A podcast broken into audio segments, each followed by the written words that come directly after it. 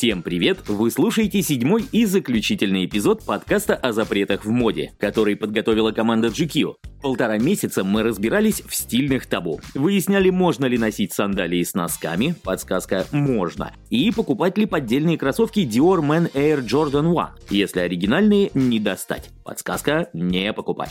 Мы много говорили об истории, теперь вы знаете, как сифилис лишил женщин декольте, когда розовый стал цветом для девочек и кто из российских императоров ввел школьную форму. Мы рассказали о забавных выходках французских водителей, которые в качестве протеста вышли на смену в юбках и вспомнили совсем не смешную трагедию на фабрике в Бангладеш. Настало время поговорить о будущем. Кажется, в нем будет меньше гендерных стереотипов и разговоров о том, как правильно носить одежду. Зато будут вопросы об этичном производстве и влиянии на окружающую среду. А может мода и вовсе перейдет в онлайн? Выясняем, сможет ли виртуальный спортивный костюм Gucci принести вам такую же радость, как и реальная вещь.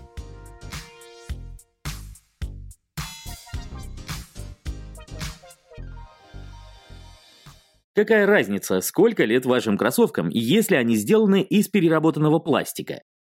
В январе начинается не только Новый год, но и сезон кинонаград. Золотой глобус, премия гильдии актеров Америки, Critics Choice, Бафта, наконец, Оскар. Если актеру посчастливилось сняться в одном из фильмов, заваленных номинациями, то ему предстоит вести насыщенную светскую жизнь. Почти каждый вечер новый выход на красную ковровую дорожку, а значит новый смокинг или экстравагантный наряд, если речь о Билли Портере. Разумеется, знаменитости не бродят по магазинам в поисках подходящего пиджака и галстука бабочки. Большую часть звезд первого эшелона одевают бренды. Отлаженная схема такого инфлюенсер-маркетинга сложилась еще в 90-е годы прошлого века. Иногда актеры появляются в вещах разных марок, иногда выступают в качестве амбассадоров. Хоть по дружбе, хоть по контракту. Но до 2020-го кое-что было неизменно. Один костюм надевался один раз. Смельчаком, решившимся нарушить сложившийся порядок, стал Хоакин Феникс, который носил смокинг Стелла Маккартни на всех церемониях награждения этого года. Феникс поступил так неспроста. Актер хотел привлечь внимание общественности к проблеме перепроизводства и загрязнения окружающей среды. Хоакин убежденный защитник прав животных, он всерьез озабочен климатическим вопросом. Поэтому неудивительно, что он решился на такую авантюру. Да и выбор бренда довольно очевиден. Стеллу Маккартни не зря считают пионером устойчивого развития. С момента основания марки в 2001 году в производстве используется только органический хлопок. Для его изготовления требуется меньше воды, а урожай не обрабатывают токсичными пестицидами. Все кожаные и меховые вещи сделаны из искусственных материалов, причем зачастую тоже переработанных. Вторичное использование нейлона и полиэстера не только полезно для окружающей среды, но и выгодно. Оно позволяет сократить расходы воды почти на 90%. На сайте бренда можно проследить цепь поставок, а компания заботится не только о внедрении правильных материалов, но и об углеродном следе. В общем, Стелла Маккартни точно нельзя обвинить в гринвошинге, эксплуатации экоповестки в маркетинговых целях. Помните, в самом первом выпуске GQ Style Ban мы рассказывали о налоге на розовое. Это когда версия товара розового цвета стоит дороже, чем все остальные, только потому что она якобы предназначена именно для женщин. Гринвошинг – это очень похожая схема. Только вместо сексистских стереотипов он играет на экологической сознательности потребителя. Приставка «био», «эко», «органик» или «натуральный» в названии ничего не стоит, Однако такой товар может значительно прибавить в цене, ведь покупатель, который заботится о природе, скорее всего купит именно его. С одеждой все еще сложнее. Каждая вторая марка спешит выпустить коллекцию из переработанного пластика и причислить себя к зеленым. Но далеко не все предпринимают реальные шаги по улучшению экологической ситуации. Так мало кто снижает объемы производства, а некоторые крупные бренды только-только отказались от сжигания нераспроданных товаров. Передаем привет британской марке Burberry. Воздействие на окружающую среду, в принципе, очень комплексная проблема. Отчасти поэтому популярный английский термин sustainability так сложно перевести на русский язык. Единственная альтернатива, которая есть, расплывчатая формулировка «устойчивое развитие». Sustainability включает в себя и заботу об экологии, и корпоративную ответственность, и гуманное отношение к животным. Это понятие возникло еще в прошлом столетии, впервые его использовали в одном из документов ООН в 1978 году. В то время на Западе уже вовсю велась дискуссия о будущем планеты и о том, как состояние экосистем влияет на экономику. Для сферы моды повестка была особенно актуальна. Во второй половине 20 века вовсю набирал обороты масс-маркет. Люди покупали все больше вещей, а значит и отходов становилось больше. Кроме того, в 1973 году в США был принят закон, ограничивающий импорт текстиля в страну. Его главной задачей была защита американской промышленности, однако в условиях монополии стоимость производства значительно выросла. Поэтому компании предпочитали сотрудничать с мануфактурами в странах Азии. Это повлияло на увеличение углеродного следа, проще говоря, выбросов парниковых газов в атмосферу, ведь логистика стала сложнее. К тому же покупатели окончательно перестали понимать, кто делает их одежду.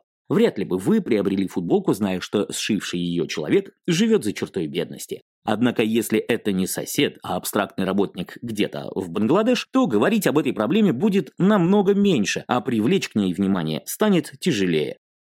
Потребовалось немало времени, чтобы ситуация начала меняться. Например, в 1991 году критике подвергся спортивный бренд Nike. Тогда активист Джефф Беллингер опубликовал отчет об условиях труда на фабриках бренда в Индонезии. Работники там получали около 14 центов в час. Это не дотягивает даже до минимальной заработной платы. Скандал длился не пару недель, как это происходит сейчас. В эпоху Твиттера новости устаревают быстро. Активисты и медиа добивались справедливости от корпораций почти 7 лет. В конце концов, Nike взяли ситуацию под контроль, и сейчас компания внимательно следит за добросовестностью своих партнеров и поставщиков. Похожие обвинения не раз получал и испанский масс-маркет Zara. В 2013-м компанию обвинили в использовании нелегального труда, в том числе и детского, в Аргентине. А пять лет спустя разразился скандал в Стамбуле. Покупатели находили на приобретенных вещах бирки с надписью «Я сшил вещь, которую вы собираетесь купить, но мне за нее не заплатили». Да, непосредственно компания Zara выполняла обязательства перед поставщиками. Да, не платила именно фабрика-подрядчик. Но это не освобождает крупный уважаемый бренд от ответственности и репутационных рисков. Если вы когда-нибудь окажетесь на месте Амансио Ортеги, владельца конгломерата Inditex, в который входит Zara, то помните, что лучше заплатить больше за партию одежды, чем способствовать эксплуатации людей. В предыдущем эпизоде мы говорили, что быстрой моде в ближайшее время придется нелегко. Но иногда нам кажется, что современные технологии угрожают всей индустрии в принципе. Действительно, зачем производить новые вещи, если можно просто сделать 3D-пуховик? Вы и без нас знаете, как пандемия повлияла на привычный ход жизни. Сказался коронавирус и на фэшн-индустрии. Недели моды в привычном формате отменили, портные работали над коллекциями прямо дома, а фотографам в срочном порядке пришлось осваивать искусство съемок по FaceTime у. Однако, не будь таких ограничительных условий, не было бы ни сказочной видеопрезентации кутюрной коллекции Dior, ни искусно сделанного прямого эфира Hermes, ни 12-часовой трансляции Gucci. Режим самоизоляции и закрытые границы дали нам отдохнуть от приевшихся показов. А у креативных команд появилась возможность доказать, что мода не умрет даже на удаленке. Креативный директор Лёеве Джонатан Андерсон собрал целый показ в коробку. В ней можно было найти образцы тканей, из которых сделаны вещи, распечатанный лукбук, картонные 3D-модели, пластинку с саундтреком. Кстати, некоторые получатели коробок решили подзаработать. На онлайн-аукционах творения Андерсона продают ни много ни мало, за 30 тысяч долларов. Вместе с этим Лёеви выпустили видео, в котором Андерсон комментирует одежду и аксессуары. Его посмотреть можно абсолютно бесплатно. Некоторые дизайнеры не успели подготовить полноценную коллекцию в карантине, но все равно не стали отказываться от презентации. Например, Вальтер ван Бейрендонг, авангардный бельгийский дизайнер, некогда участник знаменитой антверпенской шестерки, представил миниатюры одежды на куклах. Похожим образом поступила Мария Грация Кьюри в Dior. А вот создатель бренда Undercover Джун Такахаши пошел другим путем. Лукбук его коллекции полностью нарисован. 3D-графика выглядит довольно реалистично, но все равно есть ощущение, что смотришь показ в Sims.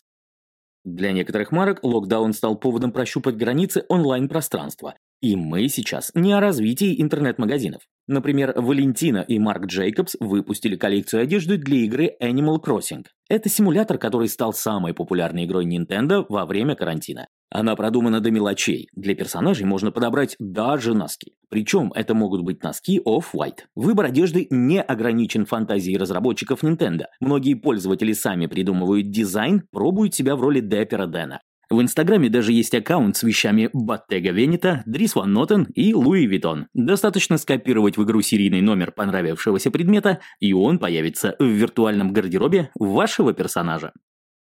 Пока сложно сказать, должны ли бренды массово пробовать себя в таком формате переодевалок. С одной стороны, это имеет крайне мало общего с модой в классическом представлении. С другой, поиск новых диджитал-форматов необходим как воздух, как минимум, чтобы привлечь поколение зумеров. Раньше входной точкой для клиентов были аксессуары из кожи, например, карт-холдеры или визитницы. Такие стоят относительно недорого, но формируют у покупателя лояльность. В 20 он приходит в Louis Vuitton за кошельком, а спустя пару десятилетий уже оставляет в магазине серьезные суммы на одежду и чемоданы. Сейчас же появилась еще одна альтернатива. В ноябре 2019-го скандинавский ритейлер Carlings выпустил цифровую коллекцию одежды. За каких-то 10 евро вы можете приобрести джинсы, очень похожие на модель Vetements, а за 30 получите классный оверсайз-пуховик или плащ из кожи питона. Есть нюанс. Подержать вещицу в руках не получится. После оплаты заказа вы присылаете дизайнерам свое фото, а они возвращают вам обработанный вариант с обновкой на вас. Похоже на маски в сторис, но сделано на порядок качественнее. Остается только выставить получившийся лук в Инстаграм. Создатели проекта считают, что это идеальный вариант для тех, кто не хочет тратить большие деньги на слишком экстравагантные вещи.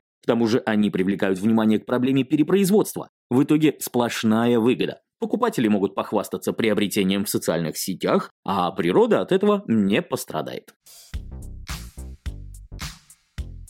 Это был заключительный эпизод подкаста GQ о запретах в моде. Напоминаем, что переслушать предыдущие выпуски вы можете на Apple Podcasts, ВКонтакте, Google Podcasts, Simplecast и сайте GQ. Нам очень важно, что вы думаете о GQ Style Ban, поэтому мы очень ждем ваших отзывов и оценок. И помните, что у нас есть еще много подкастов. Например, «Страна восходящего будущего», который посвящен Японии. Из него вы узнаете, что такое ваби-саби и как развитие технологий влияет на личную жизнь японцев. Выпуски подкаста «Сила секса» нужно послушать всем, не только чтобы разнообразить личную жизнь, но и чтобы узнать, наконец, вредна ли мастурбация. Ну а если вас больше всего интересует мода, то советуем послушать сериал «То ли еще будет», где редакторы GQ и приглашенные эксперты обсуждают, что будет с фэшн-индустрией после пандемии. До встречи!